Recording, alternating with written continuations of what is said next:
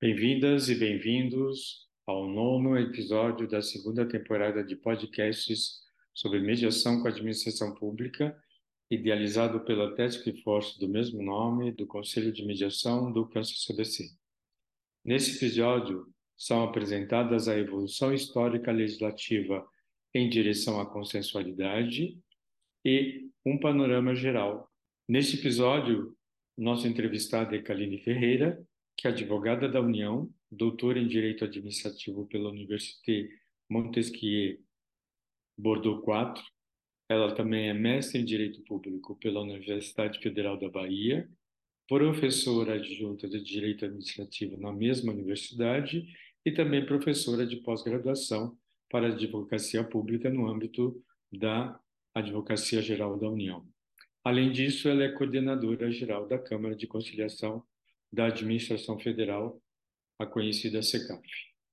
Eu vou ter o prazer de entrevistá-la. Meu nome é Adolfo Braga Neto e coordeno com muita honra o, a Task Force sobre mediação com a administração pública do Conselho de Mediação do Centro de Arbitragem e Mediação da Câmara de Comércio Brasil-Canadá. Aline, é com muita alegria que tive o, estou tendo a honra e o privilégio de fazer essa conversa contigo, então bem-vinda. Então, se você puder eventualmente falar um pouquinho, acho que talvez hoje com a sua experiência na AGU, à frente da CICAF, da própria AGU, acho que você tem um histórico, de repente, para compartilhar publicamente. Então, nesse momento, talvez pensar sobre essa lógica para iniciar a nossa conversa, acho que seria super bem-vindo, mas fique à vontade, eventualmente, se quiser contribuir com outros aspectos. Adolfo, tudo bem? É um prazer estar aqui com você. Agradeço também a CanCBC, né, a quem você representa. É uma oportunidade muito boa da gente falar sobre o que a gente estuda. Né? Eu tive a, a felicidade de tê-lo como amigo por causa da autocomposição. Então, isso já é um resultado positivo das minhas escolhas profissionais. E achei sua provocação muito boa e que me abre uma oportunidade que eu só tive uma vez ao escrever no livro que você coordenou, porque eu falei um pouco da minha história com a mediação. E eu acho que hoje o que você está me provocando é justamente falar um pouco da minha história com a AGU e com a autocomposição e mediação. Como advogada pública, Adolfo, eu nunca pensei que eu fosse ter uma vida profissional tão dinâmica como eu tenho, porque eu entrei na AGU profissional da advocacia, me lá dentro, uma advogada pública, e nunca imaginei na minha vida que eu me tornaria dentro da AGU uma mediadora. Mediadora para conflitos envolvendo o ente público, que é mais extraordinário ainda. Então, assim, eu, eu fico muito grata ao que o universo programou para mim porque foi justamente por ter optado por ser advogada pública que eu me confrontei com a ideia de estudar a mediação, a autocomposição envolvendo entes públicos. Quando a própria SECAF inaugurou em 2007 uma Câmara de Conciliação, que se chamava Câmara de Conciliação e Arbitragem da Administração Federal, que é a SECAF, e quando eu me deparei com essa realização da AGU, eu me assustei muito e fiquei muito, muito positiva em relação às agruras que eu sofria como advocacia pública do consultivo. Eu achava efetivamente que alguns conflitos que eram judicializados não, não eram conflitos verdadeiros, eram aparentes conflitos que iam para o judiciário por falta de diálogo da, da administração pública com o cidadão, com o particular. Em outros casos, eram conflitos que poderiam ser resolvidos administrativamente com muita facilidade, caso a administração pública tivesse alguma vontade política ou não tivesse tão mergulhado na rotina burocrática em que mergulhou, onde a administração se fechou muito para o diálogo. A administração pública tinha uma feição muito impositiva, imperialista e muito pouco dialógica. E isso faz com que o processo administrativo ele só olhe esse lado adversarial e não olhe um vasto um, um vasto é, é, campo para questão dialógica que eu acho que o processo administrativo ele tem que olhar, porque nesse caso a gente não tem a lógica do processo civil, processo administrativo é a forma de atuação da atividade administrativa, e essa atuação ela é muito mais dialógica e de coordenação e composição com o particular do que de adversariedade. Mas, enfim, trocando em miúdos e indo diretamente ao que você perguntou, foi por causa da existência da CECAF que eu disse, nossa, eu me senti, eu, eu ouvi o chamado, falei, poxa, é, é isso que eu quero fazer, eu quero estudar isso, essa possibilidade da administração pública resolver seus problemas com outros métodos que não atividade jurisdicional. E a partir daí foi a escolha da minha tese de doutorado, que também eu fui financiada pelo governo brasileiro por conta da AGU, né? Eu tive afastamento para estudo no exterior, eu fui aceita na Universidade Francesa, Université Montesquieu Bordeaux 4. Lá eu fiquei por três anos, defendi minha tese nos três anos, e minha tese foi justamente estudo comparado, Brasil e França, em tudo que existia de autocomposição envolvendo entes públicos e arbitragem também. Na época eu me dediquei aos métodos extrajudiciais e não e, e não somente aos não jurisdicionais, então eu incluí arbitragem. E voltei com a tese com uma vontade enorme de trabalhar com isso dentro da AGU. E a partir daí foi minha luta toda. Né? Eu era lotada em Salvador, Bahia. Comecei a assumir a Câmara local, a SECAF local, porque a SECAF tem representações nos estados, nos estados federados. Comecei a fazer isso, mas era pouco. Eu queria ir para Brasília, eu queria trabalhar na SECAF, coloquei, me, colocar, coloquei, comecei a me comunicar com os diretores na época, pedindo oportunidade, querendo contribuir. E só em 2018 aconteceu. Zé Roberto assumiu a direção da SECAF e me convidou para ser diretora substituta. E de lá para cá eu vim fazendo a coordenação geral que é muito pensar a autocomposição, pensar uma reestruturação da SECAF, que vem sendo feita desde 2018. Né? A SECAF já afastou a ideia de arbitragem, já assumiu sua personalidade autocompositiva para acordos estratégicos, nós não temos aptidão para conflitos em massa, nem conflitos em série. E eu tenho a grata satisfação de dizer que de 2007 para cá, a AGU só fez crescer no que tange a autocomposição. Eu posso dizer que a AGU hoje tem uma política institucional autocompositiva, porque além da SECAF, ela tem a Central de Negociação, que hoje tem outro nome, se eu não me engano, é uma procuradoria especializada, que eu não vou saber lhe dizer qual é a nomenclatura especificamente, mas ainda está em, plena, em pleno exercício. Na Procuradoria Federal, que são os procuradores que atuam nas autarquias, também tem setores de acordo. Então, assim, acho que a AGU cresceu e se desenvolveu muito, e a SECAF enormemente. Eu acho que hoje a SECAF está num, num ponto de, de, muito, de muito avanço em relação ao surgimento dela, não só em relação à competência, mas à organização e procedimento também. Hum. Podemos afirmar, então, pelo que você está falando, que essa ideia que veio, uh, que remonta, vamos poder dizer, aproximadamente 15, 16 anos, mais ou menos, é, já foi institucionalizada no contexto da, da AGU e a partir não somente pelo que você está falando, não somente pelo pelo ato ato administrativo, mas também o processo administrativo. Sim, eu acredito que lá em 2007 não se sabia exatamente, Adolfo, a riqueza que estava se inaugurando com a a abertura de uma Câmara de Conciliação, à época também de arbitragem. Não se sabia a extensão disso. Uhum. Mas, no decorrer dos anos, a SECAF foi demonstrando a riqueza do trabalho autocompositivo para os conflitos de administração pública.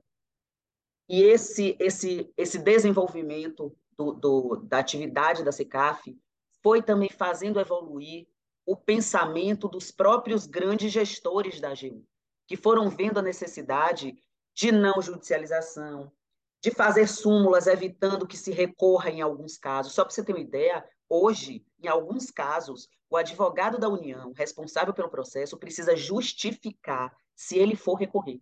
Porque tem alguns casos simulados na AGU em que eles são desestimulados bravamente a não levar essa querela jurídica até o ponto máximo.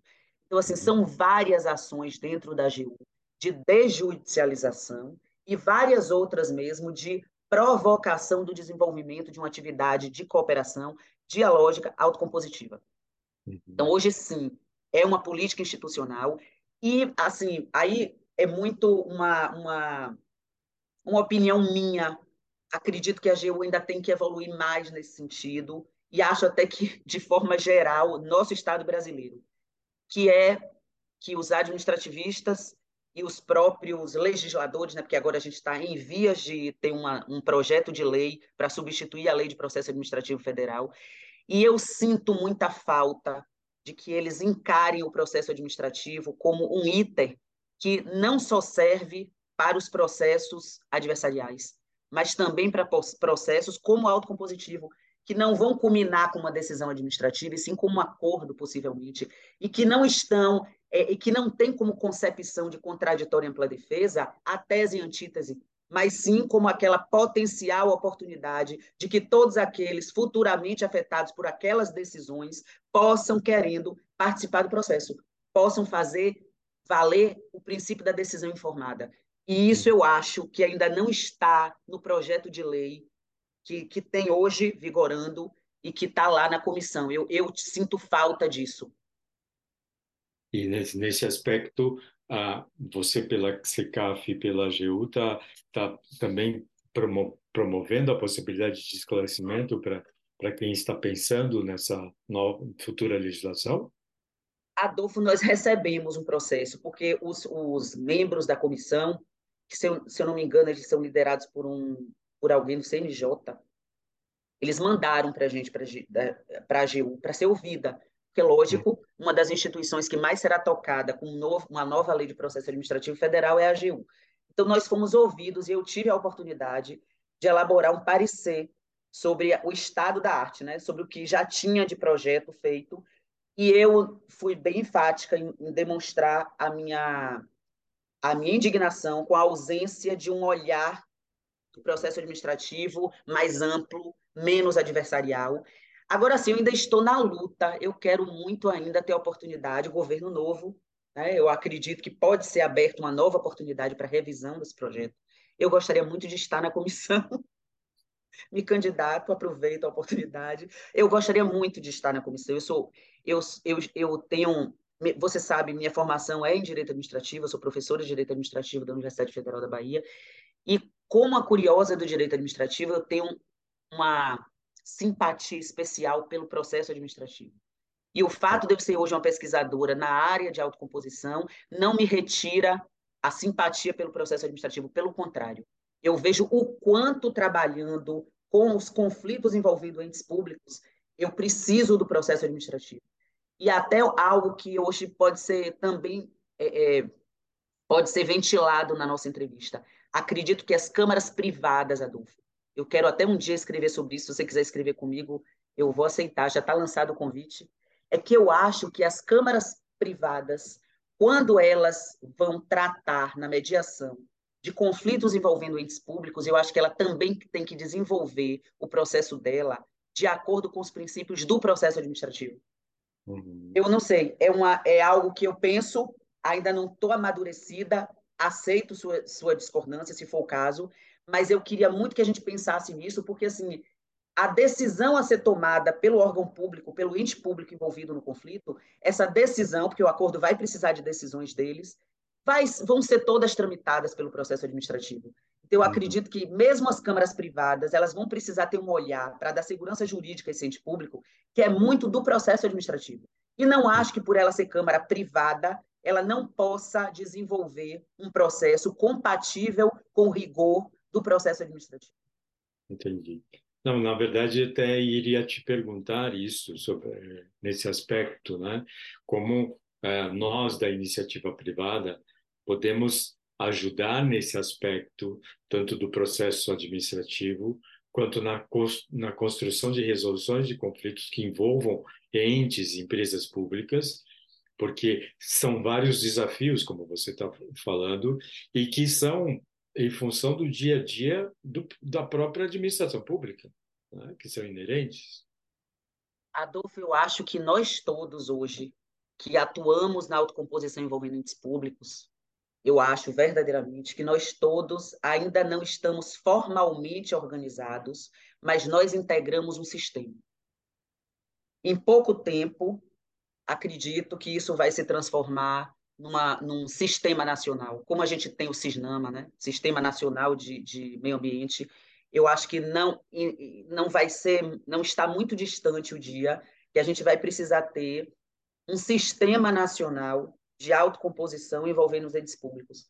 Porque a, as câmaras públicas não serão suficientes para dar conta do arsenal e do estoque de conflitos judicializados e que podem vir a ser judicializados. A gente tem uma lei de licitação atual que provoca muito, aliás, ela praticamente faz um, uma ela intima a administração pública para não utilizar os métodos adversariais e não judicializar os conflitos envolvendo licitações e contratos administrativos, e sim optar pelos meios adequados, pelos meios consensuais, pela mediação, pela conciliação. E eu acredito que nós, por exemplo, da SECAF, não temos aptidão e não temos, a, a nós não temos é, é, o objetivo de atrair todos esses conflitos para a gente, até porque nós não teremos condição nenhuma logística nem de pessoal de arcar com isso. Então, acredito que as câmaras privadas elas vão ter um espaço muito grande, principalmente em relação a esses conflitos contratuais e de licitação. E quanto mais nós estejamos integrados num sistema, melhor. Porque o que eu, como advogada pública e mediadora da SECAF, quero é o mesmo que você quer para a sua Câmara privada. Que nós tenhamos os melhores acordos e os mais sustentáveis. Aqueles que não gerem passivo para os nossos gestores signatários do acordo. Então, o que nós queremos está confluindo para o mesmo lugar. E não tem porquê, nós não somos concorrentes. Não há concorrência entre a Câmara Pública e a Câmara Privada. Por isso que eu acho que até por nós sermos profissionais da, da, da consensualidade, a gente tem que pensar numa forma sistematizada de trabalhar. Uhum. Vamos analisar o Sistema Nacional do Meio Ambiente. Tanto é formado por IBAMA, por órgãos públicos, como tem também entes privados fazendo parte deles. Os sistemas, a gente sabe, eles não são só formados pelos entes públicos, eles são formados também por terceiro setor, eles são formados por agentes que contribuem para aquela temática. Não será diferente se a gente tiver, e eu desejo que a gente tenha, um sistema nacional de autocomposição envolvendo entes públicos. Porque o ente público é o criador endêmico de conflitos, e os maiores estoques na atividade jurisdicional, no Poder Judiciário, ainda derivam da atividade administrativa. Então, o que a gente tem que ter é um olhar para essa sistematização, e com essa sistematização a gente ganha o quê? A gente ganha uma harmonização de trabalho, de atividade. Por que, que a Câmara Privada não nos ensina algo e nós não ensinamos algo à Câmara Privada? Nós não nos contaminemos positivamente uns aos outros, não é? Vocês, por que não olhar um olhar para o processo administrativo? Vocês vão atrair muito mais um gestor público se vocês conseguirem perceber a lógica do processo administrativo, que, embora um pouco mais burocrática e formal, ela pode ser muito menos do que é hoje nos processos adversariais, porque é lógico que esse processo administrativo típico que a gente tem na Lei 9784, ele não é compatível com os processos autocompositivos. Então, nem tanto ao céu, nem tanto à terra. Desburocratizamos o processo administrativo para ele virar um processo administrativo afeto à autocomposição e vocês também, se vocês processualizam um tanto quanto, ou pelo menos uma fase desse processo de negociação, como a gente faz na SECAF, para emprestar essa segurança jurídica ao gestor, todo mundo ganha. Claro. E a gente aprende com vocês, vocês aprendem com a gente, porque a, a linguagem da negociação e da mediação, ela é privatista, Adolfo. Isso não tem problema. Para mim, não é um prejuízo, pelo contrário. Vamos levar o que há de bom nas relações privadas para o direito público e para a administração pública, e vamos emprestar para as câmaras privadas o que a gente tem de bom também na administração pública, que é esse olhar que a gente tem de dentro para órgãos de controle, para necessidade de processualização. É isso que eu penso.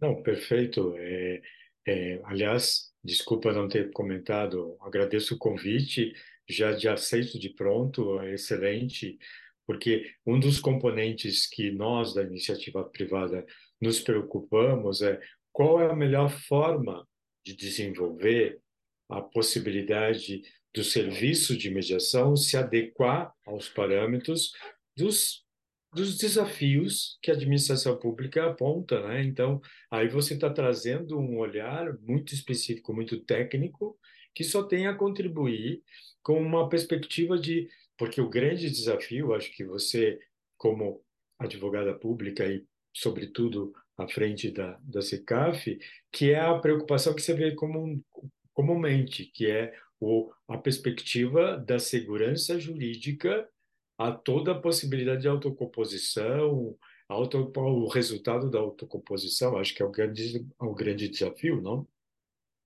Sim, sim, eu vejo exatamente isso. A gente tem que pensar sempre no resultado. O que é que a gente quer com a autocomposição, Adolfo?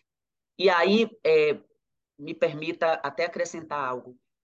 Eu, eu, vejo tão claramente que a gente tem campo de atuação até, até muito sem uma interseção muito, muito profunda das câmaras privadas e da Câmara Pública. Eu sempre defendo nas minhas falas, e não vai ser a primeira vez que você vai me ouvir dizendo isso, que para as câmaras públicas, a autocomposição é muito ferramenta de gestão, mais do que resolver problemas. A gente tem é, um objeto, assim, eu, eu acredito que a gente otimiza muito a autocomposição se a gente olhar que é uma oportunidade de diálogo de resolver crises e de multiplicar essa resolução de crises para a gênese do criador desse conflito. Porque se a gente ficar na Câmara Pública só apagando incêndio, a gente não resolve nossa administração pública. Eu não cumpro o meu papel de, de advogada pública de melhorar a atividade administrativa se eu, se eu me utilizo dela como se fosse uma atividade judicional de apagador de incêndio. Já a Câmara privada, ela tem uma, um compromisso em resolver e pacificar aquele conflito. Mas como ferramenta de gestão, eu já não entendo tanto. Se a gente criar um sistema assim, a gente pode se intercomunicar ao ponto de você pacificar um conflito no contrato administrativo numa licitação e você informar para o setor de cúpula da autocomposição envolvendo os públicos, que será dentro de um ente público, e dizer, olha, eu estou recebendo conflitos aqui dessa natureza eu, eu, eu vislumbro que o problema nasceu aqui. Essa informação será suficiente e precisa para que eu, como advogada pública, como órgão da advocacia pública, possa internamente utilizar aquela informação para resolver o problema na gênese e ele não continuar sendo um formador de novos conflitos em massa da mesma natureza. Perfeito. Agora, eu tenho o dever de fazer isso. Você vai ser uma recomendação. A gente criando um sistema, acho bom que vocês co colaborem, mas esse, esse não é um dever para vocês. O dever para vocês é pacificar aquele conflito que é levado. Já para a gente, não. Eu tenho um dever a mais, que é de melhorar a atividade administrativa, me utilizando, me retroalimentando do que eu recebi com aquele processo que me foi encaminhado. Uhum. Perfeito. Na verdade, você está trazendo um componente que talvez o ideal, acho que a gente está tá caminhando para isso, né? Na perspectiva da, de pensar, inclusive, com a prevenção, né? Que é uma, uma possibilidade. Perfeito, claro, claro. Você pode não prevenir aquele, né, né, Adolfo? Porque, assim, às vezes, quando as pessoas falam em prevenção de conflito, eu falo assim, gente, isso não é uma antítese. Porque, assim, se o conflito está instaurado, eu não tenho como prevenir. O que claro. você previne é a ação judicial. Né? Porque, às vezes, as pessoas falam de prevenção, é só a não movimentação da máquina judicial. Mas não, a prevenção, na verdade, é evitar que se formem novos conflitos. Então, você não tem uma prevenção do conflito já formado, mas a partir daquele conflito daquela resolução, você pode prevenir a não formação de outros conflitos daquela mesma natureza. Uhum, perfeito, exatamente isso. Agora, agregando, porque a gente conhece a experiência da GU, conhece a experiência como você é, nos brindou até o momento, da, do contexto da SECAP. Como você vê o momento hoje da administração pública? Você está muito mais voltada para o contexto federal, mas imagino que você tenha informação do estadual e do você vê essa mesma tendência do contexto da GU para as outras áreas, para as outras ou outras administrações estadual, federal e assim vai, porque é um universo imenso. Né? Sim.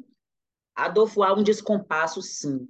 Eu tenho acompanhado muito a criação das câmaras nos estados, porque como a AGU é pioneira, é protagonista, e eu tenho esse trabalho de doutoramento desde 2013, é muito comum que as, os estados federados me convidem para olhar as minutas de criação deles das câmaras, então eu venho colaborando com alguns estados. Eles visitam a SECAF, óbvio, eles querem aprender com aqueles que já têm mais tempo.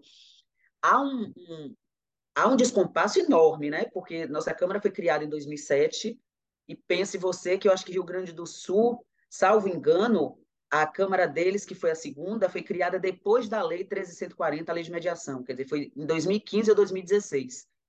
Mas, ao mesmo tempo, eu vejo, por exemplo, os municípios, que eu saiba, é, o, é Porto Alegre, e sei lá, mais uns dois municípios que, assim, tem um rascunho de um, Porto Alegre eu sei que tem uma Câmara Municipal em, em atividade, mas o, os outros municípios eu sei que tem um, um, assim, meio que um rascunho do que seria um órgão de autocompositivo. Então, os municípios, por exemplo, ainda não foram tocados pela ideia, o que é uma pena, porque isso eu acho que é um dos entes que mais é, ganharia com a instauração de câmaras. Mas, de repente, eles podem optar também por fazer convênios com câmaras privadas.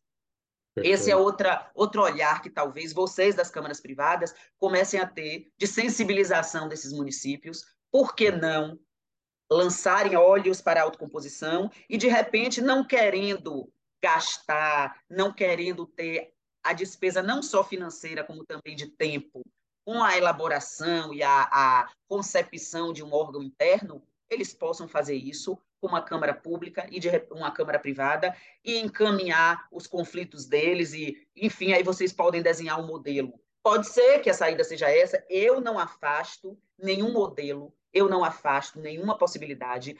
O que eu gostaria de afastar é a omissão. É que esses municípios, por exemplo, não pensem em ter autocomposição, tanto como ferramenta de gestão, como pacificação de conflitos, muito simples às vezes, que só existem mesmo porque falta diálogo.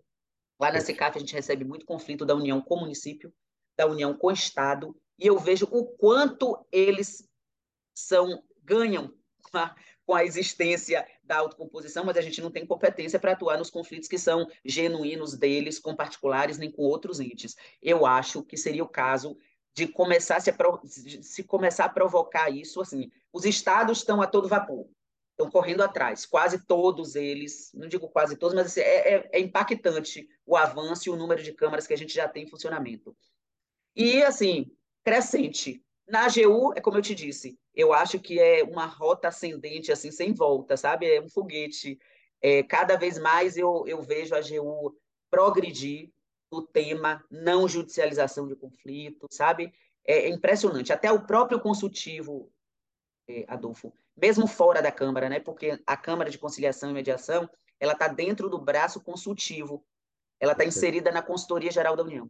E o próprio trabalho consultivo da GEURG, ele está muito voltado para essa questão dialógica, da consensualidade, da assessoria jurídica mais próxima do gestor, do que aquela velha política de elaboração de pareceres, aquela coisa fria do papel. Então, assim, eu vejo a AGU preocupada com a nova advocacia, porque não há dúvida que a advocacia hoje não é de 10 anos atrás e nunca mais será. Então, quem não se espertar e não ver que o robô está substituindo todos os trabalhos mecânicos, tanto do juiz como do advogado em massa, estará fora do mercado em muito pouco tempo. Isso é verdade. Isso a gente vê no dia a dia já é impressionante. Podemos uh, uh, pensar, por exemplo, é, você ao longo da nossa conversa trouxe acho que várias sugestões e eu estou tomando como dicas para nós pelo Câncer CBC de como de repente aprofundar a, a, perspectiva da prestação de serviços da mediação com a administração pública. Será que a gente pode tomar como referências, além dessas duas dicas que você apontou, outras que você de repente tenha pensado que seja uh, uh, iniciativas que podemos, uh, de repente, desenvolver e que, de repente, está na nossa alçada e que só temos a agradecer muito a possibilidade de você nos apontar. Adolfo, eu acho que a visibilidade eu, eu acho muito importante a credibilidade da Câmara. Isso eu não preciso, isso não é nenhuma dica, porque a CanCVC não, não precisa de nada para confirmar a credibilidade dela. Mas a visibilidade, talvez, porque eu vou te dizer, como SECAF, nós temos problemas em atrair nossos próprios pares. Perfeito. Acredite você que até hoje, mesmo estando em, em, exercício desde 2007, não tendo nenhum acordo que tenha sido é, é, alvo de, de, revisão judicial, nem nenhum gestor que assinou acordos conosco nunca foi responsabilizado em nenhuma instância, mas mesmo assim, a gente ainda tem, dentro da administração pública federal, quem não acredita na autocomposição, que não acredita na SECAF. Cada vez esse número caindo, mas ainda existe. E veja que nós somos entes públicos, nós somos uma Câmara Pública, nós estamos dentro da AGU, que é o órgão que apresenta a União judicialmente. Né? Isso traz uma carga de credibilidade e de segurança jurídica muito grande, mas mesmo assim, não são poucos os gestores que sentam à mesa e dizem assim: eu prefiro esperar a decisão judicial, porque eu temo uma responsabilização. Eu não me sinto confortável para aceitar essa proposta, mesmo com todo o conforto que nós damos. Mesmo com todo o conforto que os nossos colegas, sentados à mesa como negociador, dá a esse gestor, não é raro a gente ouvir esse tipo de, de decisão, que é um acovardamento fruto de uma, uma sucessão de amedrontamento pelas instâncias de controle e pela acomodação de buscar o judiciário como um, uma blindagem, né? Se a gente enfrenta isso, muito mais a Câmara Privada enfrentará. Então, eu acho muito importante que vocês explorem, principalmente agora, a nova lei de licitação e contrato, para uhum. mostrar ao gestor público os ganhos que eles têm e não judicializar os conflitos contratuais, em utilizar os serviços da Câmara. Agora, e mais um ponto, Adolfo, como meu dever foi sensibilizar os meus pares, né, os próprios gestores públicos, eu acho que também no caso de vocês, é muito fazer o que vocês já fazem sempre, porque eu acho que os parceiros de vocês são os empresários. Uhum. E esse, são eles que, que fazem as grandes contratações com a administração pública, as grandes e as pequenas, não importa, ou médias, mas assim, é interessante que eles saibam, e às vezes eles ignoram, que quando eles inserem, eles, eles têm uma minuta de contrato, assinam um contrato e tem uma cláusula inserindo a possibilidade de mediação, que eles vão lançar mão de uma Câmara que eles vão escolher. Então, assim, é importante que o particular saiba que o ente público ele pode ser convidado por uma Câmara privada, sendo que essa Câmara privada vai ser, pode ser provocada por ele próprio, Feito. por ele particular. Mesmo não tendo essa cláusula no contrato, por ter uma disposição legal expressa, e mesmo não tendo essa disposição legal expressa, o particular ele tem que começar a perceber que hoje não estamos mais num passado onde, quando você tinha um conflito, a única porta era o Poder Judiciário. Ele tem um leque de opções. Então, é ele. É, olha, olha como a lógica se inverte, e aí você começa a ter a administração pública mais atenta ao que ela vai fazer. Porque, veja, em vez de eu aculturar o meu gestor público de que ele pode procurar uma Câmara Pública ou uma Câmara Privada a depender, se o particular provoca a Câmara Pública, em vez de levar para o Poder Judiciário, no caso de uma revisão de equilíbrio econômico-financeiro de um contrato, ou no caso de uma aplicação de uma penalidade que ele não concorda, se ele leva esse conflito para uma Câmara Privada, e a Câmara Privada vai convidar, vai notificar o ente público, o ente público vai se socorrer da gente na AGU, se é, se é um ente público federal. Ele vai perguntar, e aí? Olha, estou sendo convidado numa Câmara Privada, eu posso ir lá? Aí sim a AGU começará a ser provocada a se posicionar sobre a questão da participação do, do ente público numa Câmara privada. Uhum. E aí uhum. sim chegaram as questões. Quem remunera? Isso tudo aconteceu com a arbitragem. Quem remunera a Câmara Arbitral, o Tribunal Arbitral, o particular antecipa os valores e, no final, o próprio acordo pode ratear no caso da mediação. E assim a gente vai recebendo as demandas e vai se posicionando. Então, é muito importante que o particular saiba que, diante de um conflito, principalmente em contrato de licitação, ele pode e deve, muito mais do que buscar o judiciário, buscar uma Câmara Pública, uma Câmara Privada, por que não? Perfeito. Nossa, é, penso que você está dando sugestões e dicas para nós, preciosíssimas, e que só temos a agradecer muito.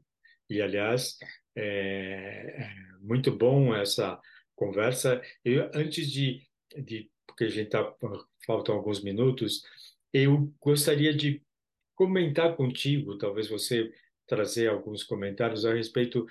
Penso que, por exemplo, um talvez um, um não sei como poderia expressar um bicho-papão, não sei se é a palavra mais adequada, é, para o gestor público, já que você está tocando no gestor público, são os tribunais de conta. Né?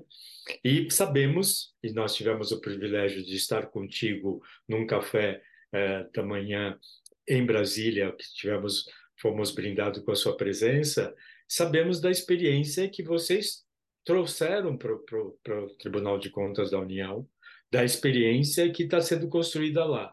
Como é que você vê isto? Como é que a, a, o momento para isso ser desenvolvido a nível nacional, dentro da perspectiva nos, nos parâmetros que estão desenvolvidos, sendo desenvolvidos por, pela, pela AGU?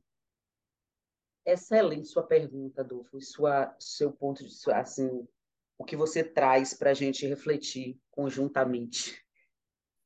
Realmente é o bicho-papão.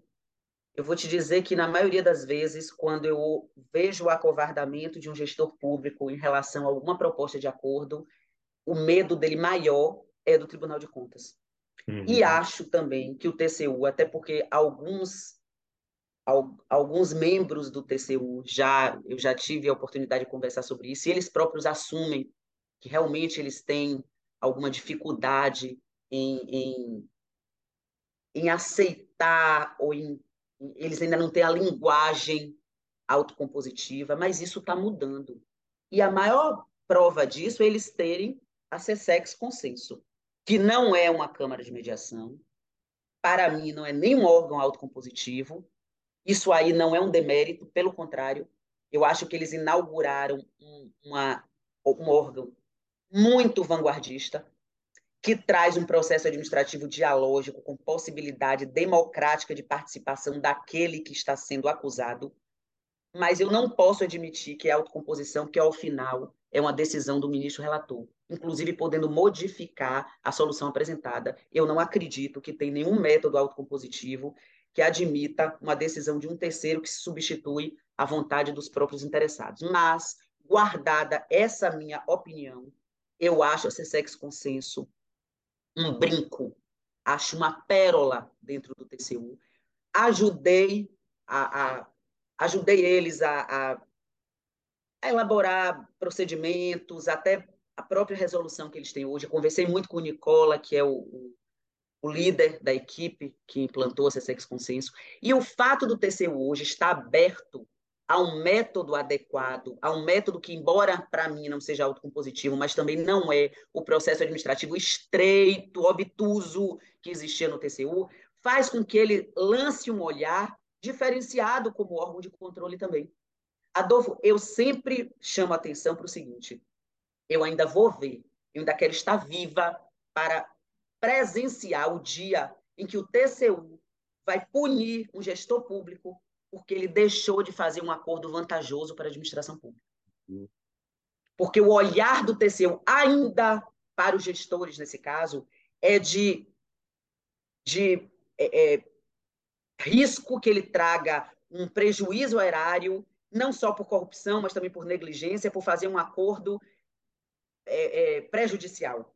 Mas eu nunca vi o TCU ter um olhar, e que é um olhar necessário, porque eu tenho um um, arsenal de exemplos de gestores públicos que deixaram de fazer acordos e depois foram condenados judicialmente pelo dobro ou pelo triplo do valor que o acordo sairia administrativamente.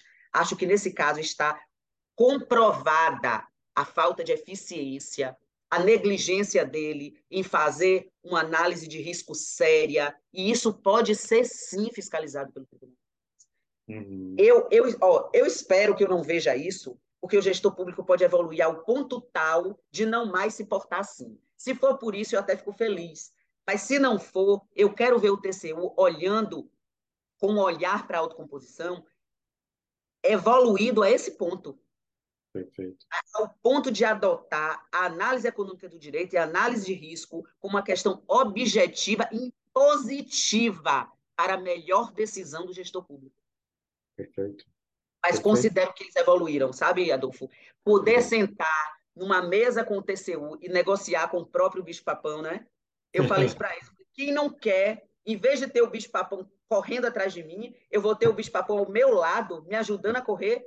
Isso é uma mudança de perspectiva fantástica. Não tenha dúvida, não tenha dúvida. É, Kaline, pena que temos no final, infelizmente, é, gostaria, eu ficaria horas contigo, mas uh, o nosso objetivo é um tempo limitado. Queria agradecer muito a sua participação e te convidar para as últimas palavras, como dicas ou sugestões. Só temos a agradecer. Muitíssimo obrigado pela, pela agradável troca, agradável conversa. Eu que agradeço, Adolfo. É a primeira vez que eu participo de, uma, de um podcast Estou muito feliz que tenha sido a primeira vez com você, porque você é um excelente condutor. Todas as vezes que eu, que eu participo de eventos onde você media, é sempre um sucesso, porque você nos guia muito bem.